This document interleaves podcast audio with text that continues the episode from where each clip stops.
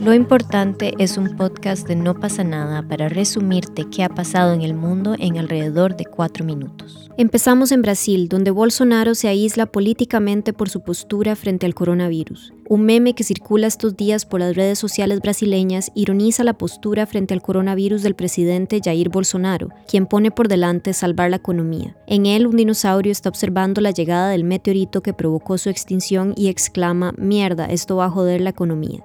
El mandatario ultraderechista sostiene que el coronavirus es una gripecita y se opone a las medidas de cuarentena y de distanciamiento social aplicadas en casi todos los estados brasileños. Sus iniciativas contrarían las directrices de la inmensa mayoría de especialistas e incluso de su ministro de Salud, Luis Enrique Mandetta, que prevé que la pandemia, que hasta el lunes había cobrado 159 vidas en Brasil, llegue a su pico a partir de fines de abril. El domingo Bolsonaro salió a pasear por Brasilia, entró en varios comercios, visitó un mercado popular y se sacó fotos con seguidores, generando pequeñas aglomeraciones. Su escepticismo ya ha sido abandonado, entre otros, por el presidente estadounidense Donald Trump y el primer ministro británico Boris Johnson. Al jefe del Estado brasileño, esta postura le ha valido cacerolazos masivos y el enfrentamiento con casi todos los gobernadores, con políticos aliados y con representantes de los poderes legislativo y judicial. El lunes, los líderes de izquierda pidieron en una carta su renuncia acusándolo de enfrentar de forma irresponsable la crisis, y Twitter, Facebook e Instagram eliminaron esta semana algunas de sus publicaciones por considerar que generan desinformación sobre el virus. La posición de Bolsonaro alimenta la falsa dicotomía entre la preservación de la vida y la protección de la economía. Estudios académicos muestran que el distanciamiento social no solo ayuda a prevenir el colapso del sistema de salud, sino que también ayuda a recuperar la economía post pandemia. La pandemia de coronavirus sigue extendiéndose por el mundo, pero algunos territorios aislados resisten de momento.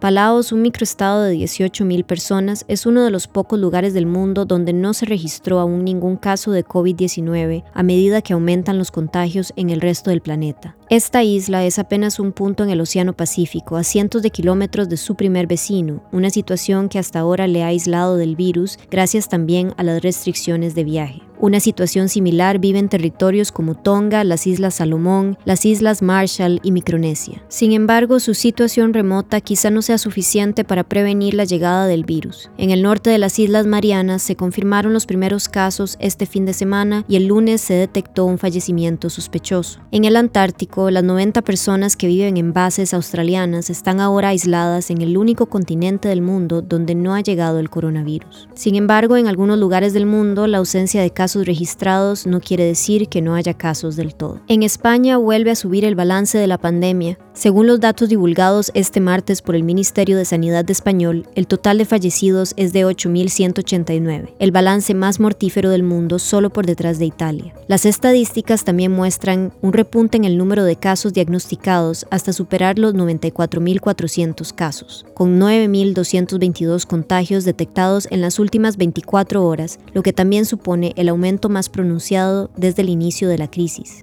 Casi una quinta parte del total, 19.259 pacientes, ya se habían recuperado, entre ellos una mujer de 101 años del pueblo de Viescas que estuvo 15 días hospitalizada pero las autoridades sanitarias indican la estabilización de la epidemia. Las medidas están poco a poco teniendo el efecto deseado, celebró el director de emergencias sanitarias del país, Fernando Simón. Estas fueron las noticias internacionales más importantes a esta hora. Yo soy Luisa para No pasa nada, quédense en la casa si pueden, nos escuchamos mañana.